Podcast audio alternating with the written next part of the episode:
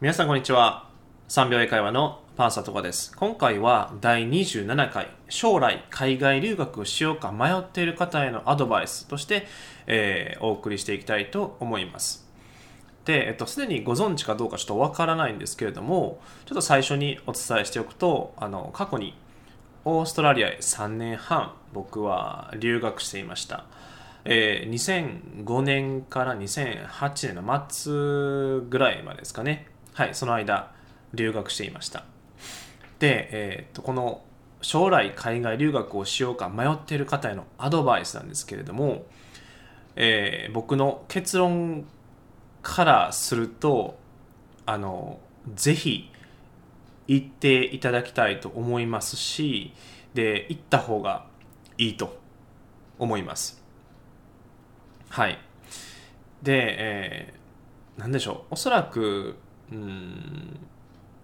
まあ経済面の不安とか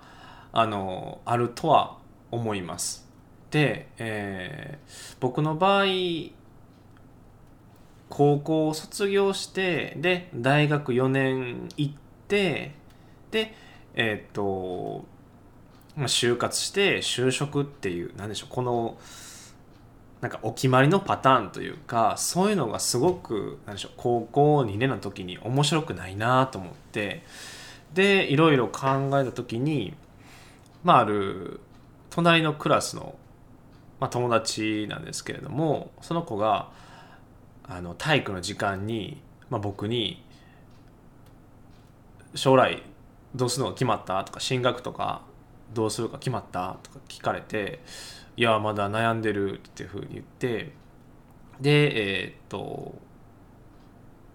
その友達は「俺留学すんねん」っ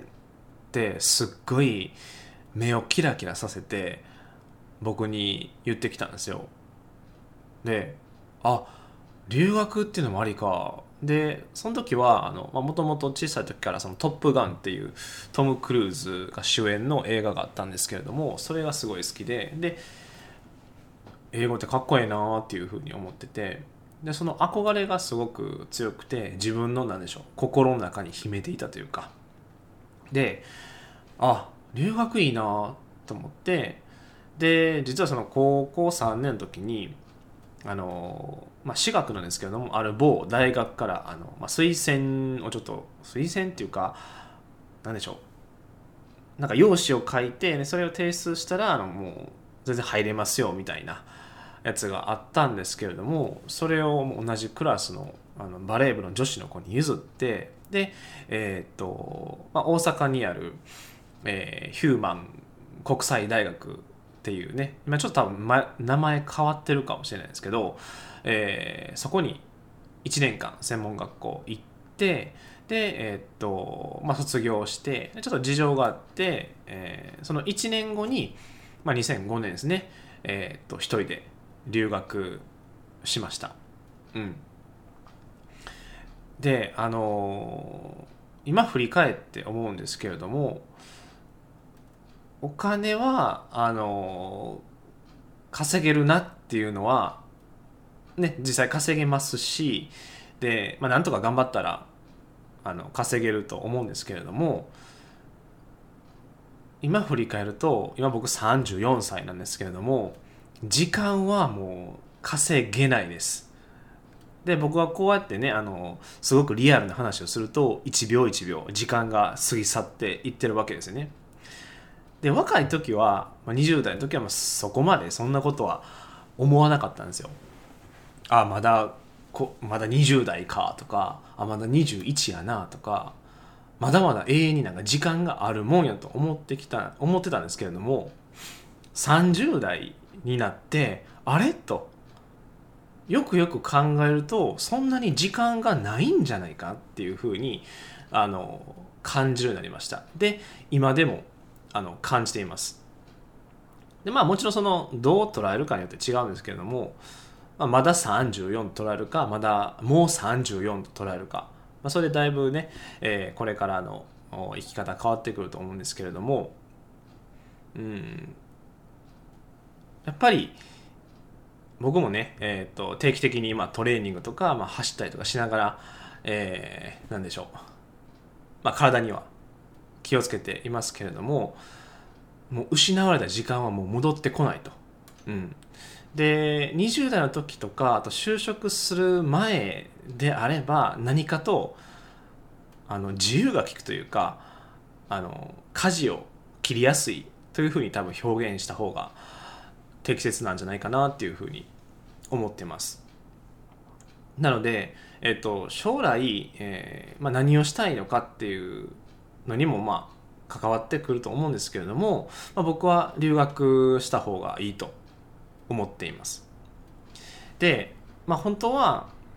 将来こういうことをしたいからその留学してで英語を学んでで最終的にその英語を生かしたまあ仕事をするとか、うんまあ何、何でしょうはっきりした目標とか目的とかを持って留学してもらった方がいいと思います。で僕の場合はただただかっこいいっていうこととそうですね憧れ英語喋りたいっていうのだけでで向こう行ったらまあ決めたらいいかってすごくなんでしょう軽い気持ちで行きました。で実際留学して1年間語学学校通ってで、えー、っと残りの2年ですね。2年は、えー、っとフィットネスかですね、まあ、パーソナルトレーニングとか多分ご存知だと思うんですけれども、え、それの専門学校に2年間行ってで、えーまあ、そこで留学中にあスポーツ関係のやつやってみたいなと思って、えー、パーソナルトレーナーですね。の、まあ、勉強をしたと。で、えーまあ、日本に帰ってきてで3年半某フィットネスクラブで3年半ですね、えー、アルバイトとして働いてで最終的にまあ独立と、まあ、英会話講師として、えー、現在いてるんですけれどもうん何でしょう。やっぱり英語っていう言語ですね、えー、スキルを身につけておくとうんすごく仕事には生かしやすいんじゃないかなというふうに、うん、感じてます。で英語を教えるっていうね。英会話を教えるっていう道も選べますしもしくは自分自身がその例えば僕が思い描いていたものであれば英会話を習得してでプラスえっ、ー、とパーソナルトレーニングですね、まあ、そのお客様をと一緒にこう英語でもセッションできますよっていう外国人のお客様をえっ、ー、とね捕まえてで、え、体を変化させていくとか、えー、すごくいい体に仕上げていくとか、うん、そういうのも、えっと、頭の中で描いてました。なんですけれども何でしょう僕そういう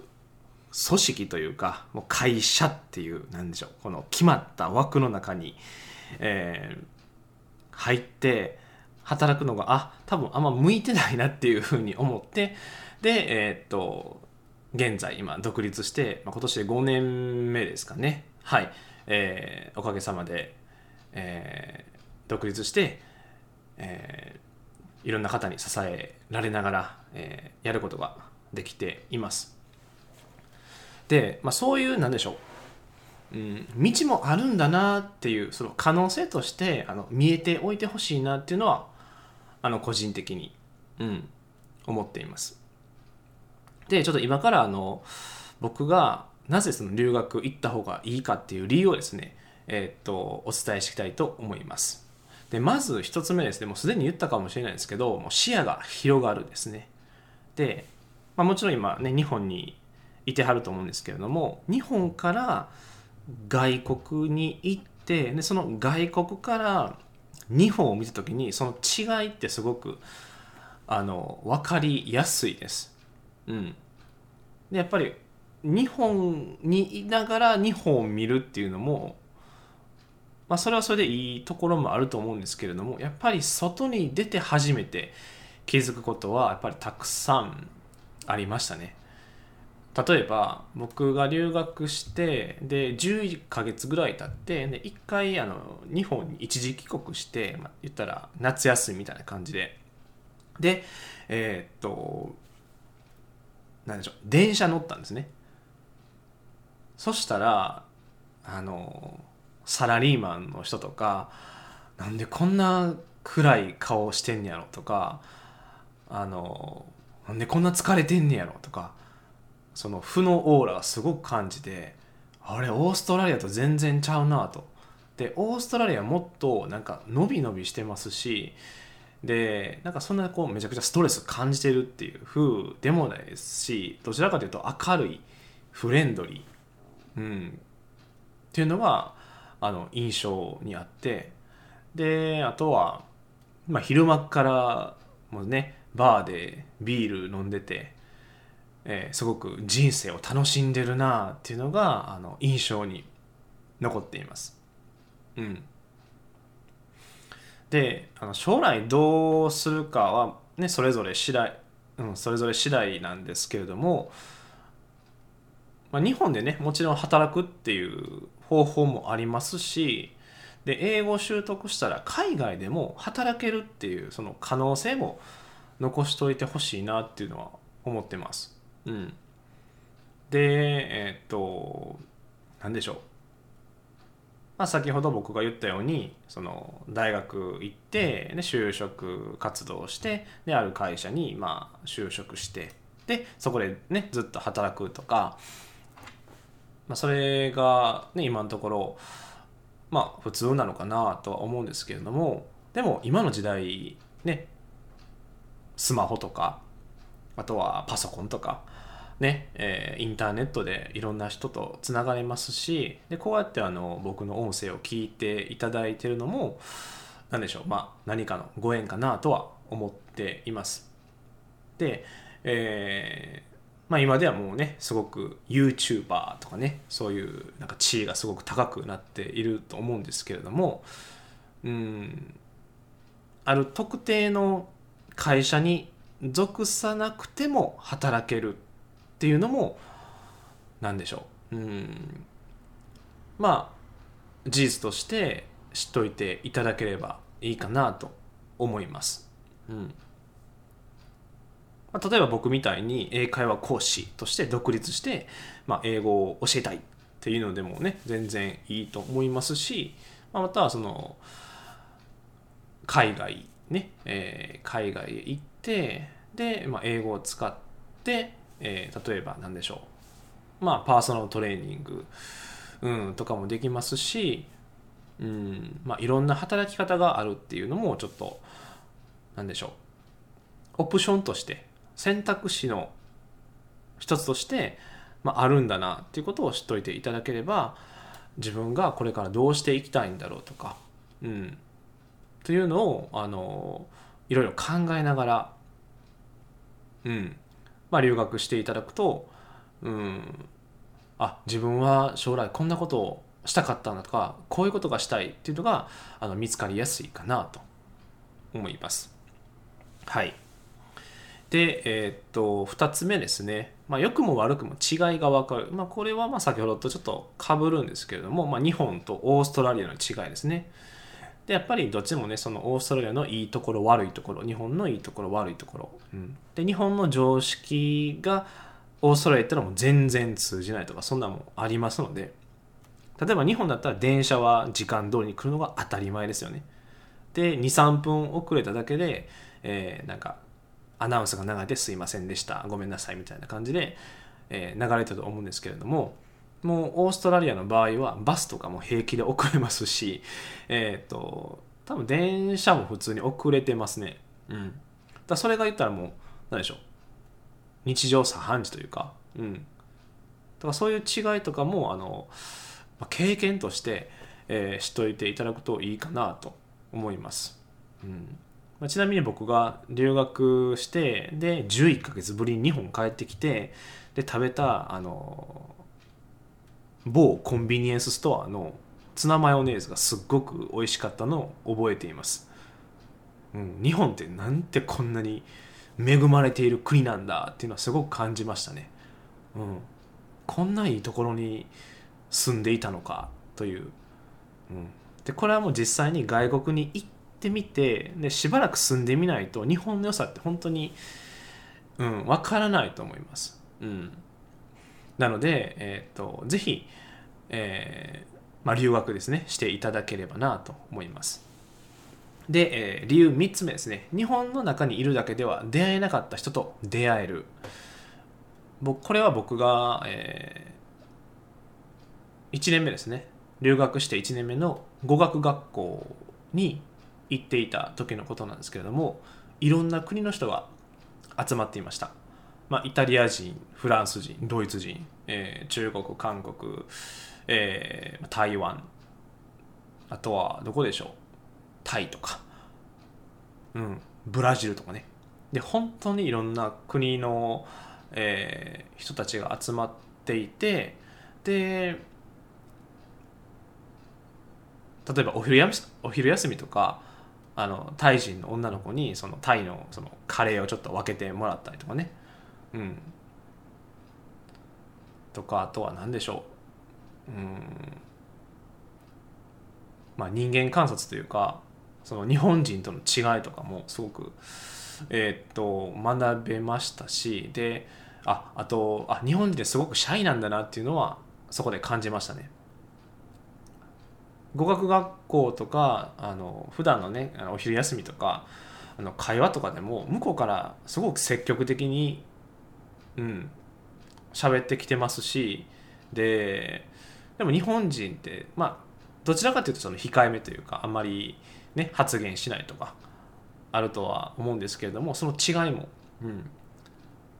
学べたなっていうのはあの感じています。うんで、まあ、そういう人たちとま友達になってね、英語でやり取りとかしてで僕も今でも何人かの外国人の、ね、その時出会った、ね、友達と、まあ、まあ時々ですけど、まあえー、連絡は取っています。うん、で向こうがあの、ね、こっちに来て遊びに来てくれたり、まあ、逆にこっちが向こうに遊びに行ったりとかそういうこともできますからね。うん、でやっぱり、うん、経験はすごい、うん、財産だなっていうのはうん、感じてますね。うん、やっぱり出会いでねその人生が変わるってね、えー、言いますけれども、まあ、最初はねほんまかよみたいな感じで思ってたんですけれども、まあ、今ではあ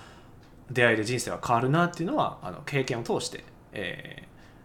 ー、うん、感じることができました。うん、で4番目全て自分でしなければいけないという自立心がつくということで、えーまあ、留学する前はねもちろん実家でで、まあ、家帰ってきてで時間になったらね、えー、お母さんがご飯を作ってくれたりとかね。洗濯物は洗濯かごに入れといて。で数日したらもう乾いた状態でもう畳まれた状態で出てくるとかね。で掃除も、まあ、掃除は多分家でしてましたから多分してないですね。えっとまあある時期になったらちゃんとこうね綺麗になってたりとか。うん。すごく快適な、ね、状況で暮らしていたんですけれども向こう行っても全て自分でしなければいけない。例えばアパートに入りたいっていうその申請の紙を書かなきゃいけないとかあとは数ヶ月だけですけど向こうのオーストラリアのレストランであのディッシュウォッシャーですね。皿洗いとして働いていた時期もありました。で何でしょう。あ日本と時給比べるとすごい違います。日本やったら、まあ、奈良とかやったらね800円900円ぐらいですけど向こうでは1時間15ドルでした。まああの100円に換算すると、まあ、1時間1500円ですね。うん。これはすごいなと思いましたね。うん。であの普通に語学留学として行くのも OK だと思いますし、まあえー、っとワーホリとして、まあ、行くのも全然ねありかなと思います。うん、でそのワーホリの中でやりたいことを見つけるっていうのもねありと思いますし、うん、ちゃんと目的を持って、えー、海外へ、うん、行くのもいいと思います。うん、でそのなんでしょうえっ、とアルバイトのそうですねビザですね。それを申請しに行くのも自分でしなければいけないし、まあ、家探しも全て自分でしなければいけないと、うん、なので、うん、あもう自分からしていかなければもう何もね変わっていかないんだっていうのもまあ僕の中ですごく学びになりましたね。うん。で、えー、と最後5番目ですね。これはもうすでに言いましたけどあの世界で働ける可能性も視野に入れることができると。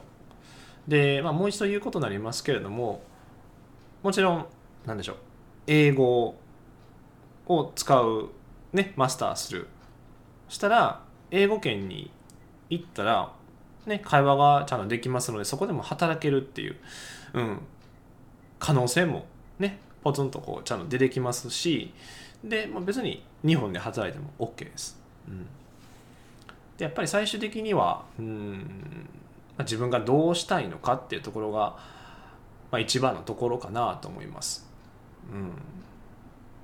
で僕も途中でいろいろ迷ってましたし悩んでましたね。自分将来何がしたいんやろうと。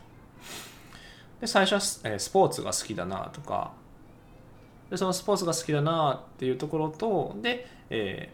ー、英語っていうところを掛け合わせたらあ先ほどの、えー、外国人のお客様を捕まえてで、えー、英語で喋って、えー、フィットネスですね。でパーソナルトレーニングをしてお金を稼ぐとか、うん、そういう方法もあのあできるかっていうふうに考えてましたでも最終的にはあの独立してで英会話を教えるという選択をしました。うん。うん、やっぱり、なんでしょう。まあ自分で、えー、一人で全てしていかなければいけないっていう、まあ、大変さもあるんですけれどもそれより自分がそんなに好きではない会社とかそんなにやりたくない、えー、会社とかに入ってでえっ、と人間関係とかですね。とかあと嫌いなね上司とか同僚とか。そういうのすごくこう我慢して我慢して働き続けるっていうのは僕にとってもすごく耐えられないことですしまあ実際そうだったっていうのもありますね。うん、で、うん、辞める時はすごくね勇気はいったんですけれどもその人間関係とかそんなに好きじゃない会社にずっと働いてとかそれを我慢してストレスを抱えながら日々生きていくっていうことがもうすごく僕にとってはもう耐えられないもう絶対嫌っていうのがもう正直、うん、でしたのでもうね辞めた次の日から収入がなくなるわけないそこは怖かったんですけれどもでも英会話講師としてもう独立していくっていうふうにあのもう決断ですね。もうエイヤーで、うん、決断してでえー、っとまあおかげさまで今日まで、うんえー、やっていくことができています。うん。でやっぱり人間ってね好きなことをしてる時って伸び伸びしていますしその大変さもあると思うんですけれどもそれは何でしょう？許容範囲内というか,、うん、だ好きなことをしてるからそこはストレスには、まあ、なる時もあると思うんですけれども、うん、人間関係とかを我慢してとかあ、うん、会社にこうね好きな会社とかで全然いいと思うんですけれどもそんなに好きじゃ好きじゃない会社とかにこう属して自分を押し殺してでストレス抱えながら生きていくっていうのが、うん、僕にとってはもう本当に嫌でで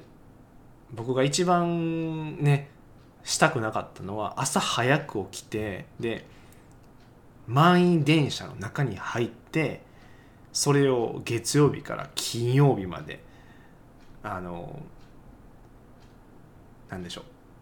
通勤する？